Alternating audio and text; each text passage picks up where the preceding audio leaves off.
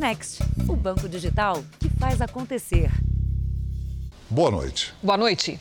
Três jovens foram reconhecidos como criminosos por vítimas de roubos na periferia de São Paulo. Mas, de acordo com os advogados, essas prisões teriam acontecido de maneira ilegal e a polícia teria induzido os reconhecimentos. As três ocorrências foram apresentadas na mesma delegacia. 12 de agosto é um dia que Breno quer apagar da memória. O jovem foi preso em casa. Essas imagens mostram os agentes e a vítima do roubo na rua onde Breno reside. Eles estavam procurando por um celular roubado. O GPS do aparelho apontava que ele estava naquela região. Breno já estava dormindo, foi abrir o portão e acabou detido. Segundo os pais dele, o rapaz passou o dia todo trabalhando em home office e não poderia ter cometido o crime. Breno, que trabalha como auxiliar administrativo, diz que na delegacia ninguém ouviu a versão dele. O jovem conseguiu deixar a prisão quase um mês depois do episódio. O meu filho foi preso injustamente e a gente ainda tem que provar a inocência dele. 15 dias depois foi a vez de Renan. PMs e vítimas confundiram o trabalhador com esse suspeito procurado pelo roubo de um carro. Os dois vestiam roupas parecidas, mas o tênis de Renan era preto, diferente do vermelho usado pelo assaltante. Câmeras de vigilância comprovaram que o barbeiro não poderia ter participado do crime, porque estava trabalhando no mesmo horário. A família já apresentou as provas para a justiça, mas até agora ele ainda está na cadeia. Segundo o Tribunal de Justiça de São Paulo, o pedido de liberdade foi indeferido porque há provas de materialidade e indícios de autoria. Renan já virou réu e deve ser ouvido em uma audiência de instrução em dezembro. Eu nem durmo, eu não como, eu não consigo fazer nada em casa. No mesmo dia em que Renan foi preso, o entregador Cauã Gabriel também foi detido.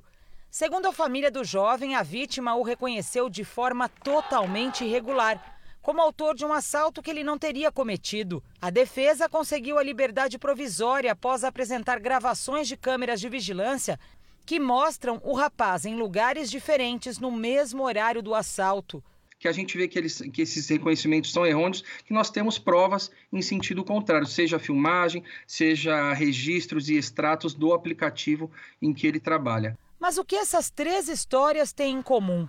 Todas as prisões foram feitas nessa delegacia no intervalo de 15 dias, com apenas uma prova: o reconhecimento da vítima. O delegado titular não quis gravar entrevista para esclarecer as divergências. Disse que a lei foi cumprida no momento em que as vítimas estiveram aqui e indicaram os suspeitos presos pela PM. Mas os advogados dos jovens dizem que esses reconhecimentos foram induzidos pelos policiais militares. Para o ouvidor das polícias civil e militar, esse erro acontece porque muitas vezes PMs mostram fotos de suspeitos para as vítimas antes de apresentar a ocorrência na delegacia. Nós precisamos rever severamente esse sistema. Porque o que acaba acontecendo é que muitas pessoas inocentes acabam indo para a cadeia e o que é pior, sendo presas e às vezes até julgadas injustamente. Só que aí o estrago para a vida da pessoa é, é eterno. Em nota, a Secretaria de Segurança Pública de São Paulo disse que o trabalho da Polícia Judiciária foi realizado de acordo com a lei e que os autores permaneceram presos à disposição da Justiça após a audiência de custódia. Veja agora outros destaques do dia. Procurador-Geral da República pede suspensão de medida que dificulta combate a notícias falsas. Auditor do Tribunal de Contas da União é afastado por ter produzido o relatório paralelo. São Paulo começa a aplicar a segunda dose com a Pfizer no lugar da AstraZeneca. Na série especial, os conflitos dos jovens que não conheceram um mundo sem internet.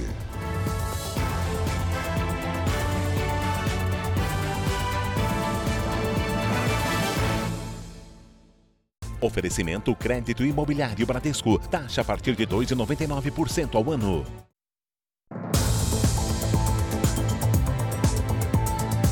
Quatorze pessoas foram presas numa operação da polícia para coibir a ação de uma quadrilha especializada em fraudes bancárias. A operação começou ainda de madrugada e envolveu 160 policiais. 33 mandados de busca e apreensão foram cumpridos e 14 pessoas presas. Segundo a polícia, todas fazem parte de uma quadrilha especializada em fraudes bancárias. As apreensões lotaram uma sala da delegacia. Seis veículos também foram apreendidos. Dois são de luxo, um modelo avaliado em mais de 300 mil reais. As investigações começaram há três meses. Só nesse período, a polícia calcula que a quadrilha movimentou mais de 2 milhões de reais e fez pelo menos 30 vítimas, entre empresas e pessoas físicas. Eles ligavam se passando ou por instituições bancárias ou por, por grandes lojas é, com, com uma história fantasiosa, né? E conseguiam ludibriar essas vítimas e extraíam essas informações que eram de interesse deles, né? Para as práticas dos crimes. Com as informações pessoais e bancárias, a quadrilha invadia a conta da vítima e transferia o dinheiro para contas de outras pessoas envolvidas no esquema. Com as empresas, o golpe era mais ousado. Os criminosos conseguiam informações sobre funcionários autorizados a movimentar as contas. Eles falsificavam documentos dessas pessoas e um impostor ia diretamente ao banco, onde fazia saques ou transferências para contas movimentadas pelo grupo. A polícia vai periciar agora os celulares e computadores apreendidos. A investigação prossegue para verificar os demais tentáculos né, da, do, desse conluio aí de criminosos, para verificar a origem das informações e mais detalhes do modo deles operar. No Rio de Janeiro, um policial militar que estava de folga atirou em um rapaz que tentava separar uma briga durante uma festa. O PM estaria agredindo a mulher e disparou ao menos 15 vezes no lugar que estava lotado. A dor de perder o filho de forma tão violenta deixou a mãe de Jonathan Rosena inconsolável. Ele recebeu homenagens dos amigos e parentes. Jonathan morreu ao tentar separar uma briga durante a discussão de um casal. Jonathan tinha 30 anos e morava com os pais. Foi criado numa família grande e, além dos irmãos, tinha uma relação muito próxima com os primos. Foram criados juntos e guardam muitas memórias da infância. Todos falam que ele era uma pessoa que estava sempre pronta a ajudar os outros. A gente da família quer justiça. Estamos chocados, a família inteira está destruída, a realidade é essa. O crime aconteceu nesta casa que foi alugada para uma festa e estava lotada. Testemunhas contaram que um homem teria agredido a mulher durante uma discussão. Jonathan tentou socorrer a jovem. Nesse momento, o homem saiu da festa e retornou armado. Foram pelo menos 15 tiros. Não esperava que acontecesse isso. De uma hora para outra, um maluco faz a besteira dessa aí, impune e não pode passar. O atirador fugiu. A polícia já confirmou que é um PM que estava de folga. O dono do local informou que as imagens feitas pelas câmeras de segurança não são gravadas. A perícia já foi feita. Os investigadores vão ouvir agora testemunhas. Jonathan estava desempregado e ajudava os pais a entregar salgados pelo bairro. É um menino maravilhoso, não tenho que falar do meu sobrinho. Não tem uma pessoa que não fale bem do meu sobrinho. Tem simplesmente que é justiça. São Paulo começou a aplicar a segunda dose da vacina da Pfizer em quem tomou a primeira dose da AstraZeneca. Além da capital paulista, pelo menos oito estados brasileiros relataram a falta de vacinas dessa fabricante. A segunda dose agora está no braço do Fábio. É da Pfizer, no lugar da AstraZeneca. A vacina no braço, essa é o mais importante. A imunização da Silvana também atrasou. Não tinha lugar nenhum. Assim, eu cheguei em alguns lugares, eu chegava, já tinha acabado a AstraZeneca. Enquanto espera por novos lotes da AstraZeneca, São Paulo adotou a segunda dose com a vacina diferente. O governo paulista diz que há um atraso na entrega pelo Ministério da Saúde de um milhão de doses. Já o Ministério afirma que São Paulo usou como primeira dose imunizantes que deveriam ter sido reservados para a segunda aplicação. Isso não é uma aposta de corrida de Fórmula 1. Isso aqui é uma campanha de imunização.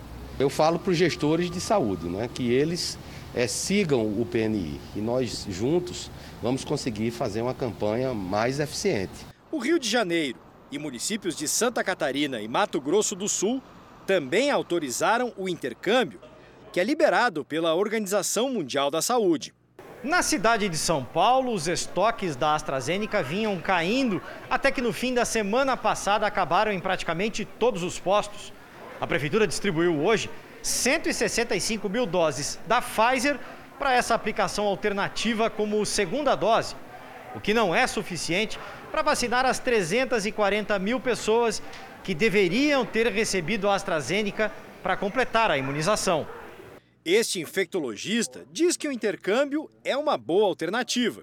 Você estimula uh, o sistema imune contra a mesma doença, é, só com uma plataforma de vacina diferente. Então, a princípio, não há nenhum problema de se fazer esse intercâmbio. O maior problema seria você deixar essas pessoas com a vacina em atraso, ainda mais agora que a gente tem variante Delta circulando. A carteirinha da Vanilda agora está completa, com vacinas diferentes. Importante para mim era ter um imunizante, era completar. Agora eu vou para casa tranquila.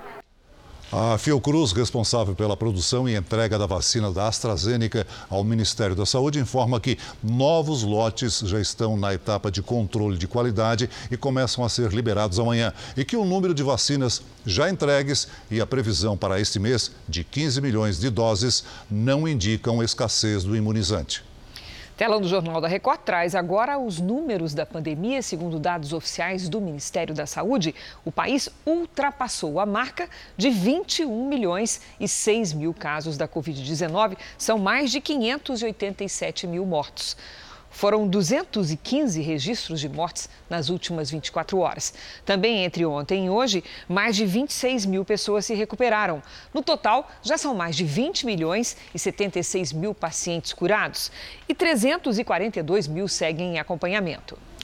A partir de hoje, não é mais obrigatório o uso de máscaras nas ruas de Portugal. A medida foi tomada depois que 80% da população do país tomou as duas doses da vacina contra a Covid-19. O alívio não atirou completamente de cena. Apesar do fim da obrigatoriedade do uso da máscara ao ar livre, muitos seguem optando pela proteção. Sinto que estou mais protegido, pronto. A recomendação do governo português é usar o acessório em caso de aglomeração em ambientes abertos. Mas o uso da máscara segue obrigatório em locais fechados. O fim da obrigatoriedade das máscaras aqui nas ruas portuguesas só foi possível pelo sucesso da campanha de imunização contra a Covid-19 no país. Apesar de um início com muitos atrasos, Portugal está hoje no topo do ranking de países mais vacinados em todo o mundo. Hoje, mais de 80% dos portugueses estão totalmente imunizados e cerca de 90% têm pelo menos uma dose. Números que deixam Portugal atrás apenas dos Emirados Árabes, nesse ranking de vacinação da Universidade de Oxford. Os números de casos também seguem em queda. Portugal teve o menor registro de novas contaminações em 24 horas desde junho. Nas ruas da capital Lisboa, a maioria não esconde a sensação boa de sentir a vida se aproximando do normal. Uma sensação boa, inexplicável. O Conselho Curador do Fundo de Garantia aprovou hoje novas regras para a utilização do FGTS no financiamento de imóveis populares. A principal mudança está no aumento do valor limite dos imóveis que podem ser enquadrados como de habitação popular por meio do programa Casa Verde Amarela, o antigo Minha Casa Minha Vida. A mudança beneficia principalmente a população de baixa renda. Houve o um aumento do subsídio, do desconto, visando essa população de renda menor. Então, as medidas são benéficas para essa camada de população de baixa renda. A proposta apresentada pelo Ministério do Desenvolvimento Regional aumenta o desconto no valor do imóvel financiado por famílias que ganham até 2 mil reais e também uniformiza as taxas de juros para famílias com renda mensal bruta de até 7 mil reais. O ajuste foi impulsionado principalmente pela alta nos preços dos materiais de construção e já vinha sendo reivindicado pelas construtoras que atuam no programa de habitação popular. Aqui no Rio de Janeiro, em São Paulo e em Brasília, o valor máximo dos imóveis enquadrados no programa, que era de 240 mil, passa para 264 mil reais. Os conselheiros também decidiram alterar os limites do valor do imóvel por municípios. Nas cidades com a população menor do que 20 mil habitantes, não houve alteração. Acima disso, o reajuste de valores varia entre 10% e 15%. As novas regras não entram imediatamente em vigor. Após a publicação, o Ministério do Desenvolvimento Regional vai ter 30 dias para fazer a regulamentação. Veja a seguir: o presidente Bolsonaro comenta a baixa adesão de protestos contra o governo. E na série especial, o abismo na comunicação entre pais e filhos, criado pelo mundo digital.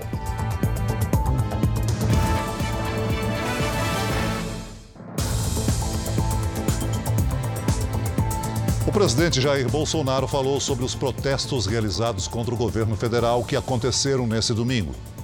A declaração foi de manhã com apoiadores. Os protestos de domingo foram organizados por movimentos como o Brasil Livre e o Vem Pra Rua e não conseguiram reunir um número razoável de participantes. A maioria da população é de bem. Essa minoria que é contra, como se for ruas, foram as ruas ontem, são dignos de, de dó, de pena. Foram? Tá tão vazio. O que não é Conjunto vazio de povo. O que eles pregam, o que eles falam, tá? O que um cara falou em São Paulo da, da minha esposa é inacreditável. É inacreditável. Tá? Eu não, eu não repassei esse vídeo, mas deve estar rodando por aí.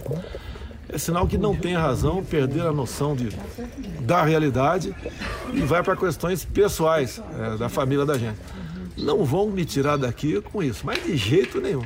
O vice-presidente foi outro integrante do governo a observar o pequeno número de manifestantes nas ruas no domingo. Semana passada houve uma manifestação maciça né, em favor do nosso governo, e em particular a pessoa do presidente da República. Né? O presidente, na quinta-feira, fez ali aquela carta dele buscando diminuir essa tensão e fazer uma reaproximação com o STF, em particular com a pessoa do ministro Alexandre Moraes. As manifestações de ontem, né, eu não, nunca desdenho de nada, mas foram bem aquém daquilo que podia se esperar. Que a realidade é a esquerda faltando, falta muita gente, né? Agora o momento é de pensar em temas ligados à crise hídrica e à economia. A questão envolvendo os precatórios segue sendo prioridade da equipe econômica.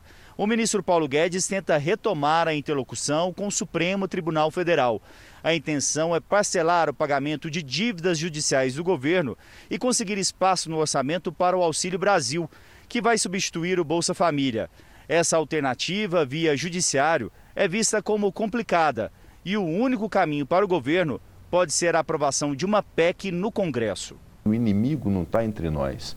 O inimigo está na fome, na miséria, no desemprego, no desalento que a, os brasileiros estão vivendo hoje com profundo sofrimento em função da pandemia que ceifou a vida de milhares de irmãos brasileiros, uma crise hídrica e uma crise energética que merecem toda a nossa atenção. Portanto, esses são os nossos inimigos. As taxas de juros de todas as linhas de crédito subiram em agosto e a maior alta é do cartão de crédito. Esse é assunto para nossa Patrícia Lages.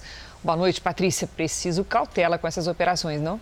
Precisa sim, Cris. Boa noite para você, para o Celso e boa noite para você de casa. É preciso entender no que esses aumentos influenciam. As taxas de cartão de crédito significam os juros cobrados quando a fatura não é paga integralmente. Mas para quem paga a fatura toda, não muda nada. Os aumentos foram esses aqui: 12,3% ao mês lá em julho, que eram 303% ao ano, passou para 12,5% ao mês ou mais de 310% ao ano. Os empréstimos pessoais também subiram. Eles foram de 3,4% ao mês para 3,45. Pode parecer pouco, mas como essas operações têm prazos longos, o impacto é significativo. E os juros do cheque especial, que é quando se usa o limite da conta corrente, subiram para 7,42% ao mês, o que são mais de 136% ao ano. Nós vamos ver dois exemplos com uma dívida aqui de mil reais. Se ela for no cheque especial, a 7,42% de juros ao mês vai chegar em mais de 2.360 em um ano. Isso porque estamos falando de juros compostos, que vão aumentando essa dívida todos os meses até que ela seja quitada. E essa mesma dívida, se for no rotativo do cartão a 12,5%, também com juros compostos, vai passar dos R$ 4.100 em apenas 12 meses. Vai ser difícil sair dessa.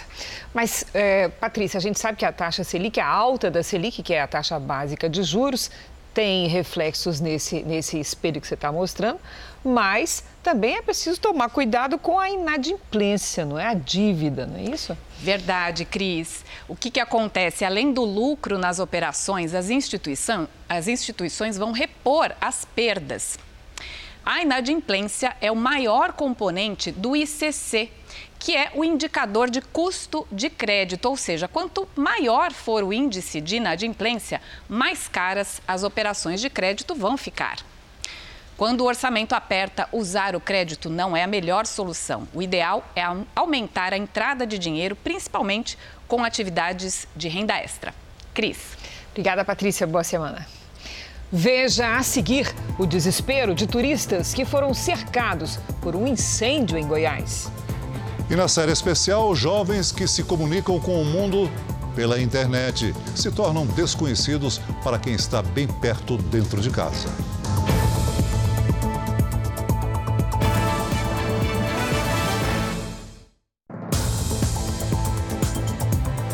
60 milhões de reais em imóveis, contas bancárias e empresas de fachada, tudo a serviço do crime. Uma investigação desarticulou o núcleo financeiro de uma quadrilha que administrava bingos e cassinos em São Paulo. 60 milhões de reais foi o valor total bloqueado pela Justiça do Estado de São Paulo em agosto. São imóveis, contas bancárias de empresas de fachada, tudo fruto de atividade ilícita. Investigações do GAECO, o Grupo de Atuação Especial de Combate ao Crime Organizado, feitas desde 2017, apontaram ação de quadrilhas que exploravam jogos de azar e tráfico de drogas. Após as prisões, a polícia e o Ministério Público passaram a investigar o patrimônio dos grupos criminosos. A experiência tem demonstrado que, diante de organizações criminosas que possuem grande poder financeiro, a imposição de pena privativa de liberdade, de pena de prisão, é insuficiente para que nós alcancemos as finalidades de prevenção e de repressão do que esses grupos desempenham nas ruas. Né? Quando você vê um roubo, por exemplo, como o que ocorreu recentemente em Araçatuba, o que está por trás daquela prática criminosa é uma organização criminosa com recursos financeiros elevados houve financiamento daquela atividade, aquisição de armas de fogo, aparato né, para a prática do delito, treinamento. Então, por isso, nós temos buscado não só prender aqueles que se envolvem com ilícitos, mas também uh, apreender o patrimônio criminoso. Foram três anos de investigações em que o Ministério Público e a polícia rastrearam as movimentações de uma rede que administrava bingos e cassinos e era especializada em roubo, corrupção policial e lavagem de dinheiro. O intuito dos promotores hoje é tornar esse tipo de ataque às fontes financeiras das quadrilhas mais frequente e eficaz. Nós buscamos ainda nessas investigações eh, a responsabilização daqueles que se envolveram com as organizações criminosas e principalmente a identificação, a localização e o congelamento do patrimônio criminoso que foi obtido por meio dessas atividades. Então, o trabalho continua. A Bahia registra um aumento de 30% no número de policiais militares mortos em 2021, na comparação com o ano passado. Nesse último fim de semana, dois agentes perderam a vida em confrontos com criminosos. Durante o cerco policial, quase 15 criminosos fortemente armados fogem correndo. A viatura chega logo depois, mas eles escapam. Em outro ponto da comunidade, o tenente da Polícia Militar, Matheus Greque de Carvalho Marinho, de 35 anos, acabou morto com um tiro disparado pelos traficantes. Ele estava havia oito anos na corporação. Um rapaz gente boa, não fazia mal a ninguém. E se ele tivesse outra vida, ele ia ser policial de novo. Os policiais foram chamados aqui por moradores que já estavam apavorados com os intensos tiroteios entre facções rivais. Os PMs tinham acabado de chegar a uma das áreas mais perigosas do bairro quando se depararam com os homens armados e mal tiveram tempo de reagir. Um dos criminosos também foi morto no confronto e outro, armado com fuzil, invadiu uma casa e fez uma família que comemorava um aniversário refém. Se entrar, eu vou matar o refém, viu? Só depois de três horas de negociação, o criminoso se entregou. Eu estava em choque, estava com a arma apontada para cá com as crianças aqui. Um dia antes, o soldado Antônio Elias Matos Silva, de 31 anos, também foi morto em um confronto em Porto Seguro, no sul da Bahia.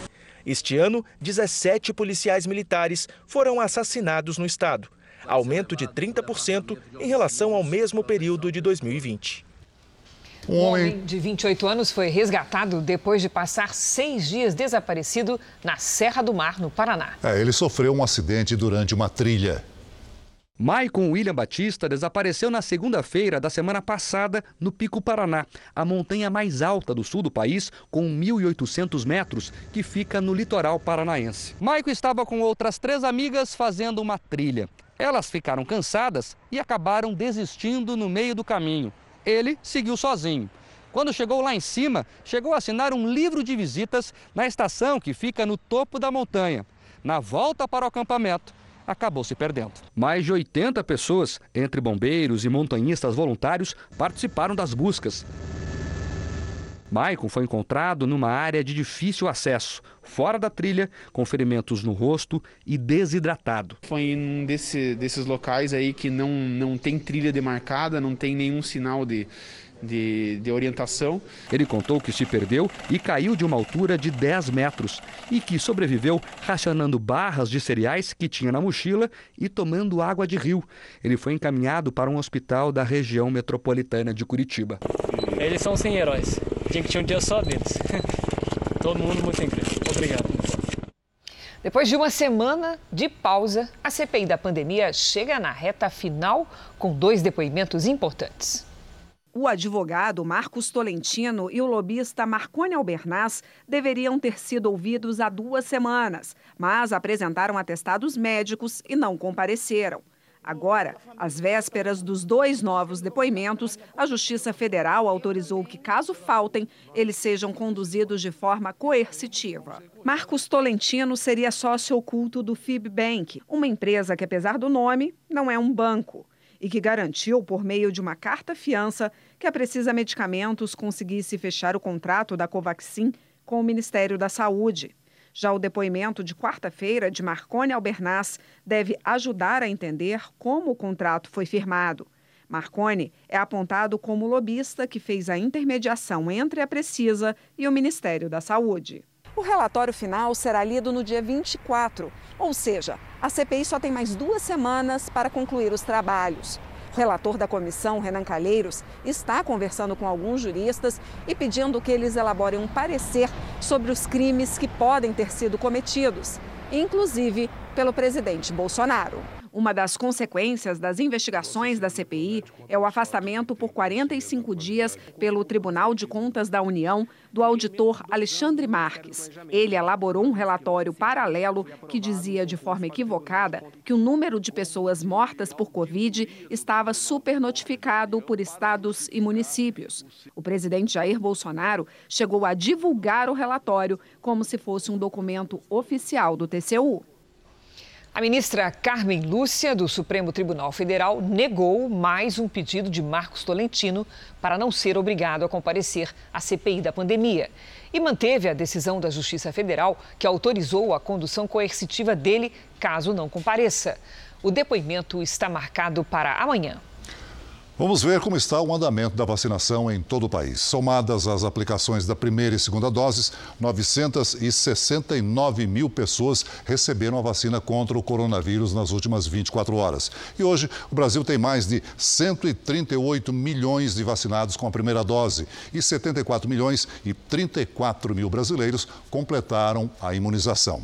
Em São Paulo, a primeira dose foi aplicada em 35 milhões 668 mil pessoas. Isso representa mais de 76% dos moradores. O Rio Grande do Sul vacinou até agora pouco mais de 7 milhões 788 mil habitantes, quase 68% da população que recebeu a primeira dose. No Paraná, pouco mais de 66% dos moradores do estado receberam a primeira dose. São 7 milhões 684 mil pessoas. Santa Catarina, o número de vacinados com a primeira dose é de 4 milhões 926 mil pessoas, pouco mais de 67% dos catarinenses. No portal r7.com você pode acompanhar a situação de todos os estados no mapa interativo. O Procurador-Geral da República, Augusto Aras, defendeu a suspensão da medida provisória editada pelo presidente Jair Bolsonaro para limitar o bloqueio de conteúdo publicado nas redes sociais. A medida provisória é questionada no Supremo Tribunal Federal por sete partidos e pela Ordem dos Advogados do Brasil. Em documento encaminhado à Corte, o Procurador-Geral da República diz que o texto do governo, ao exigir justa causa para o cancelamento ou suspensão de contas nas redes sociais, dificulta a ação de barreiras. Ou seja, a medida provisória tornaria mais difícil remover recursos de ódio, pautas antidemocráticas e notícias falsas. Aras também afirmou que a alteração repentina do Marco Civil da Internet, com prazo curto para adaptação, gera insegurança jurídica. O procurador-geral opinou que o ideal seria esperar pelo legislativo, que já discute o projeto de lei das fake news para disciplinar o assunto. A MP, que tem força de lei, foi editada na véspera dos atos em favor do governo Bolsonaro em 7 de setembro, depois que blogueiros conservadores chegaram a ser presos ou alvos de operações. A medida provisória é vista como inconstitucional, tanto dentro do Supremo quanto aqui no Congresso. O presidente do Senado, Rodrigo Pacheco, já sinalizou que poderá devolver o texto ao governo, com base em um parecer da advocacia da casa. O documento apontaria que a MP desrespeita requisitos fundamentais previstos na Constituição. Se a devolução ocorrer, as regras perdem a validade imediatamente. Vamos agora ao vivo a Brasília, porque a Agência Nacional de Telecomunicações adiou mais uma vez a conclusão do texto do edital para o leilão da rede 5G no país. Quem tem as informações é Yuri Ascar. Boa noite, Yuri. O cronograma vai ficar comprometido depois dessa decisão? Deve atrasar sim, Cris. Boa noite para você, boa noite a todos. É, um dos conselheiros apresentou um pedido de vista e a próxima reunião está marcada para o fim do mês. Então, na melhor das hipóteses, o edital seria lançado em novembro, o que pode comprometer a meta de implementar a rede 5G em todas as capitais do país em julho do ano que vem. O ministro das Comunicações, Fábio Faria, reclamou que o atraso pode causar um prejuízo diário de 100 milhões de reais. O edital da rede 5G prevê investimentos de 160 bilhões de reais nos próximos 30 anos. A tecnologia promete mais velocidade de conexão e uma revolução no uso da chamada internet das coisas, com processos automatizados no campo e na indústria. Celso, Cris. Obrigada pelas informações, Yuri. E vamos ver agora uma notícia que está em destaque no portal R7. Um avião caça da Força Aérea Brasileira caiu em Campo Grande, Mato Grosso do Sul. A aeronave, conhecida como Super Tucano, apresentou falhas durante o voo de treinamento. Essa notícia foi publicada pelo jornalista Renato Souza, da editoria de Cidades. Segundo a FAB, o piloto se ejetou do avião, foi socorrido e está bem. Para ler esta e outras notícias, aponte a câmera do seu celular para o QR Code que aparece aí na sua tela ou acesse r7.com. Vamos agora com a opinião do Augusto Nunes. Boa noite, Augusto. Boa noite, Cris. Boa noite, Celso. Boa noite a você que nos acompanha. Por ter omitido nas declarações de imposto de renda recursos recebidos de empreiteiros amigos, Lula acabou de ampliar a folha corrida. Duas vezes condenado em segunda instância por corrupção passiva e lavagem de dinheiro, sabe-se agora que o ex-presidente presidiário é acusado de sonegar impostos no valor de 1 milhão e 200 mil reais. Seu advogado Cristiano Zanin, previsivelmente, culpou a Operação Lava Jato em geral e o ex-juiz Sérgio Moro em particular. O doutor também recitou que as condenações de Lula foram anuladas pelo Supremo Tribunal Federal. Nada a ver, ensina o ex-secretário da Receita, Everardo Maciel. Aspas para o ex-secretário. Se o patrimônio aumentou, paga-se o imposto. Ponto final. Fecha aspas. Ele dá um exemplo. Caso o crime praticado por um ladrão qualquer tenha prescrito, o produto do roubo tem de ser taxado. Mesmo que fosse inocentado pelo Supremo, e não foi, Lula não estaria dispensado de manter-se em dia com o imposto de renda. Se tiver juízo, o caloteiro teimoso tratará de pagar o quanto antes o dinheiro que deve. Cerca de 100 turistas ficaram presos no incêndio na Chapada dos Veadeiros, no estado de Goiás. O Corpo de Bombeiros teve de ser chamado para o resgate. Esta advogada estava no parque quando o incêndio começou. Ficamos lá mais ou menos cerca de uma hora, uma hora e meia. A gente saiu por uma área, por uma outra área que não era a trilha principal. Eu acho que tiveram algumas pessoas que saíram por essa trilha principal. Ninguém ficou ferido. Nós tivemos que pegar esses turistas, colocar eles no meio das pedras, na parte do rio, um local seguro, né? Que o fogo não alcançasse esses turistas. O Vale da Lua é um dos cenários mais conhecidos da Chapada dos Veadeiros, a 400 quilômetros de Goiânia. O fogo começou no início da tarde de domingo e ainda não foi controlado. Cerca de 100 homens, entre servidores e voluntários, trabalham no local, que é de difícil acesso. Três aeronaves também estão à disposição das equipes. Desde 2012, o Cerrado Brasileiro não era tão castigado com as queimadas. De janeiro a agosto deste ano, foram quase 32 mil focos de incêndio. O mês de setembro já registra mais de 6 mil notificações. Consequência do calor, do tempo seco e principalmente da ação humana. As causas do incêndio da Chapada dos Veadeiros estão sendo investigadas. Certo é que alguém colocou. Né? O incêndio natural, o fogo natural, é somente quando acontece descarga elétrica, né? raio que, que cai na, na superfície. E, e aqui não está chovendo há muito tempo, não tem previsão de chuva. Enquanto o calor toma conta do centro-oeste e do sudeste, a semana começa com temporais e granizo no Rio Grande do Sul. Provavelmente vem aí uma frente fria, mas vamos saber com a Lidiane Sayuri. É isso mesmo, Lid? Boa noite. Exatamente, Cris. Boa noite para você, para o Celso, para você aí do outro lado. Olha, depois da passagem pelo estado gaúcho, a frente fria avança e nas próximas horas vai provocar chuva forte também em Santa Catarina e no Paraná. Amanhã a frente muda o tempo em São Paulo e em Mato Grosso do Sul. Nas próximas 24 horas, tem alerta para ventanias, granizo, nevoeiro e mar agitado do Rio Grande do Sul até o Rio de Janeiro. Já entre Minas Gerais e o Rio Grande do Norte, o tempo segue firme e bastante quente. Em Florianópolis, tarde com 25 graus. Em Campo Grande, faz 34 com chuva no fim do dia. Em Salvador, máxima de 29 e até 39 em Palmas.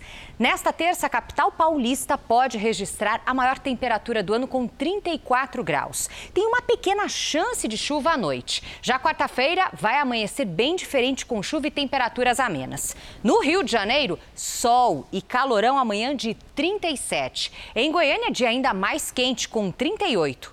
Em Natal, 30 graus. E no tempo delivery, o Jonas quer saber se vai chover ou esquentar ainda mais em Castelândia, Goiás. Opa, olha só, vamos ter para todos os gostos, viu, Celso? Tá aí a mensagem do Jonas na tela. Seguinte, tempo muito abafado nos próximos dias. Nesta terça faz até 40 graus com previsão de pancadas de chuva à tarde e à noite. A partir de quarta, o tempo seca de novo e o calor aumenta com 41 graus. E a Manuela pede tempo delivery para Nova Timboteua, no Pará.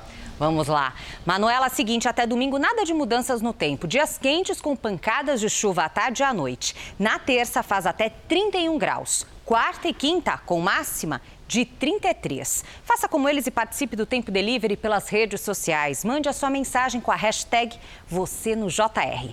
Até amanhã, gente. Até amanhã, Lid. Até lá.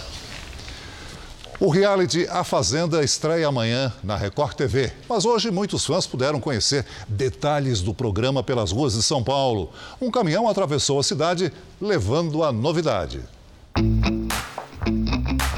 O caminhão percorreu as ruas de São Paulo para divulgar a 13ª temporada do programa A Fazenda. Um telão exibiu clipes com memes da edição anterior. Eu preciso ir na polícia.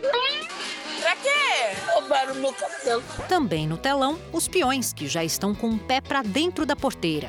Doze participantes já foram revelados. Um elenco com atores, cantores de vários estilos, modelos internacionais e influenciadores digitais com milhares de seguidores. O público é o convidado principal para embarcar nesse jogo e vai desempatar uma outra disputa. É que das 12 edições passadas, seis foram vencidas por mulheres e outras seis por homens. E sem querer puxar o feno aí para nossa baia, o time feminino desse ano promete, viu? Com personalidade forte e presença marcante, a apresentadora Adriane Galisteu vai encarar pela primeira vez o desafio de comandar o reality dos realities da Record TV. E num ambiente que estimula os conflitos, as participantes já avisaram que vão jogar para valer como a fanqueira Tati, quebra o barraco até no nome. E a cantora Fernanda Medrado, que em outro reality da Record sentiu o peso do confinamento. Ai, porque olha, você está em pé e nós estamos sentados conversando. Parece que eu quero diminuir alguém, humilhar alguém. A modelo Daiane Mello mostrou em um reality da Itália que não tem medo de discussão. Uma história de amor qua dentro porque seria bello, não? E tem ainda as influenciadoras digitais Valentina Francavilla, Marina Ferrari, Mileide Mihaide e Lisiane Gutierrez. Todas garantem que não vão fugir de briga. Não fala mais nada comigo referente a ele. Não tenho medo de nada. Tô pronta para qualquer situação. Eu acho que faz parte da minha personalidade. Eu não procuro barraco, porém eu não fujo deles. Sou boa, boa, boa, mas quando eu sou ruim, eu sou a pior de todas. E logo mais, às 15 para as 11, tem o Paiol da Fazenda, o um programa especial com as novidades desta temporada do reality. E o público já poderá participar do jogo, então você não pode perder. No Afeganistão, o Talibã anunciou que as mulheres só terão acesso às universidades se seguirem regras estritas. Homens e mulheres separados fisicamente na mesma sala de aula e o uso obrigatório da vestimenta islâmica, possivelmente cobrindo o rosto. Esse é o novo código para alunas no Afeganistão do Talibã.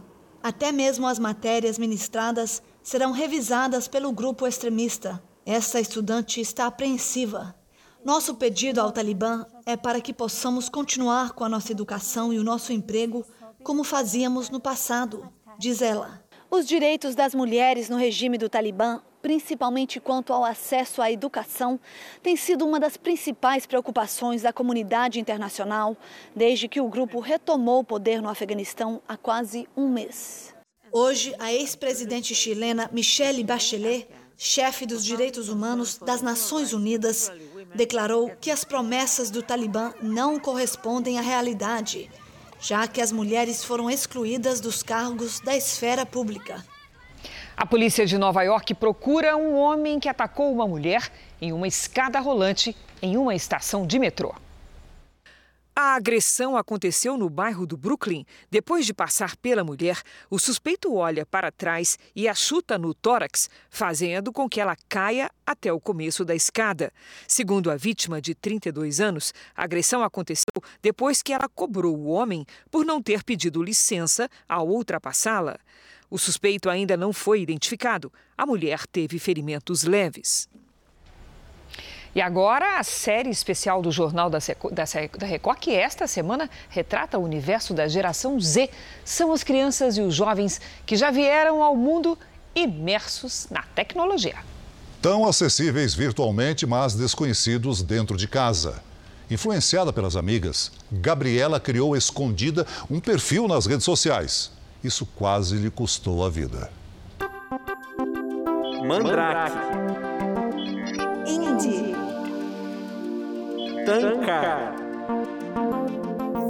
Um idioma particular, uma mistura de palavras estrangeiras com uma linguagem tecnológica, novos nomes para coisas antigas. Cringe. É o dialeto da geração Z que tantas vezes chega só por mensagem e de maneira abreviada.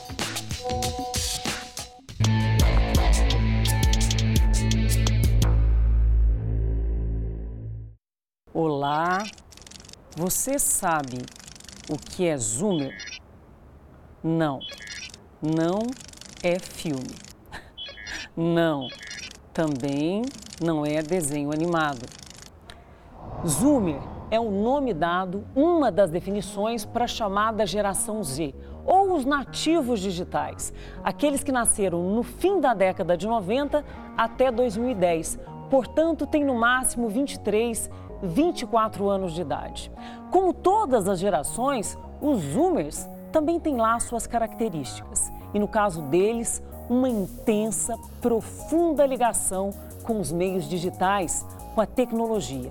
Eles são capazes de grandes conexões com pessoas de várias partes do mundo, criar propósitos, ser solidários, mas também de excluir, num toque, quem está ali, na sala de casa quando a gente está no processo de, do grupo familiar, a gente vê como eles nem se conhecem muitas vezes. Não conhece, não consegue identificar o que, que meu filho está sentindo.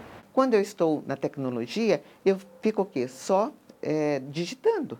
Né? Então, esta, esta comunicação, ela fica muito empobrecida e vai se distanciando. Né? Por quê? Porque não há trocas. Ela odiava o pai. Foi criando um abismo? Foi.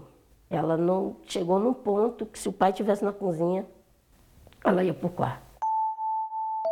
Um estudo realizado por uma empresa de segurança online mostrou que 49% das crianças brasileiras usaram um dispositivo eletrônico pela primeira vez antes dos seis anos e que 72% delas ganharam o próprio smartphone ou tablet antes de completar 10 anos. Entre mães e pais, quatro em cada dez não sabiam o que os filhos publicavam nas redes sociais ou em grupos de conversa. O pai tem que estar sabendo do que está acontecendo com o filho. E isso só acontece quando ele tira tempo para isso. Ele tem que tirar tempo para ter atividades com os filhos. Atividade física, é sair, é ir num cinema junto, é ir num parque, passear, é conversar, é deixar o diálogo aberto com o filho. Porque, é, normalmente, uma das maneiras que o pai, é, que os pais veem para não pensar no problema é não querer saber do problema. Até os 14 anos, a comunicação entre Gabriela e os pais era uma confusão. O jeito de lidar com as redes sociais, de se vestir, de falar. Eu tinha muitas amigas e nas redes sociais elas eram felizes, supostamente felizes. E aí elas me mostravam o perfil delas nas redes sociais, e aí eu via aquilo e aquilo ali brilhava os meus olhos. Eu criei um perfil no Facebook e era lá que eu me perdi. E tudo escondido? Tudo escondido, eles não sabiam. O que soou como uma transgressão, quase um conteúdo pornográfico, foi a gota d'água. Isso acabou em fotos mais íntimas, né? Fotos que mostravam mais o meu corpo por conta das roupas que eu passei a usar. Né? É, eu seguia muitos influencers digitais, então eles falavam assim: olha, se você cortar uma blusa e você desfiar ela, ela vai ficar linda. Eu falei: então por que não fazer isso? Ele ficou muito bravo? Ficou. Eu falei: meu Deus, ele fez ela pagar foto por foto. As imposições ou regras por algum tempo pareciam aumentar ainda mais o desgaste e a distância bateu a revolta. E aí foi quando eu comecei. Eu falei assim: ó, bom, se eu não posso mexer nas redes sociais, eu vou mudar meu look, vou mudar meu cabelo. E eu comecei a ser muito rebelde dentro de casa, a desobedecer eles em tudo. É, eu não me dava bem de jeito nenhum com meu pai, nem com a minha mãe. Tudo que eu falava era motivo de briga, tudo que eles falavam era motivo para eu falar. Nossa, porque vocês são assim, porque vocês são assim, assim, assado. E eu era sempre a certa. Foram dias muito ruins? Sim, anos muito ruins hábeis na digitação, nas postagens. Essa geração tira de letra. O problema é quando a falta de palavras, de intimidade e trocas de likes na vida real começam a gerar desamparo, medo, tristeza e até depressão. Eu cheguei a entrar em depressão por conta disso. Fiquei quatro anos com, sofrendo com a depressão. E o meu fundo de poço foi quando eu tentei o suicídio. Pegou eu de surpresa, né? Foi aí que a senhora descobriu a depressão dela? Foi. Porque tanto ela falou que tentou, né? E eu não sabia que ela tinha tentado contra a vida dela. E ela não demonstrava.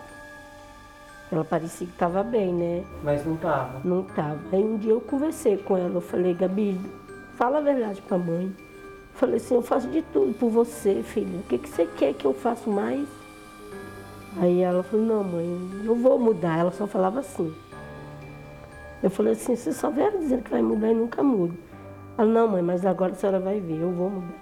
O pai e a mãe têm que entender que eles, eles estão ali para educar, eles estão ali para disciplinar, e esse é um papel difícil que você nem sempre vai ser muito mamãe te amo, mamãe te adoro, mas é o papel da mãe. Isso faz parte do disciplinar, do ensinar, do educar. Então o pai tem que entender pelo, primeiramente, ele não vai ser amado nesses momentos, mas está tudo bem. E tantas vezes, para dona Rosimar, foi impossível não repetir aquela frase antiga. Na minha época era assim, eu morava na, na roça, né? Não tinha esse negócio de internet, essas coisas, nem sabia. Que eu vim de saber de internet quando eu cheguei em São Paulo. Mas lá era assim, a gente fazia brincar, né? Brincava de correr, subir nas árvores. A minha infância foi essa.